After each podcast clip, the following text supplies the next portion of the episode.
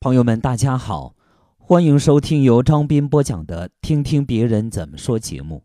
今天跟大家分享一组精彩语录：这一辈子一定要宽容的几个人。对父母宽容，父母的唠叨一辈子我们也戒不掉。父母健在时，我们抱怨他们的啰嗦和永远操不完的心。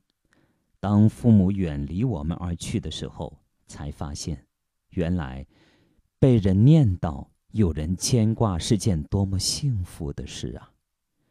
趁父母还在，多点耐心，多点聆听，多些宽容，多担待一些他们的瞎操心。其实，所有的叮嘱与唠叨，只是他们表达爱你最朴实却最暖心的方式。儿行千里母担忧，对待父母亲要多点耐心，多点陪伴，多点宽容。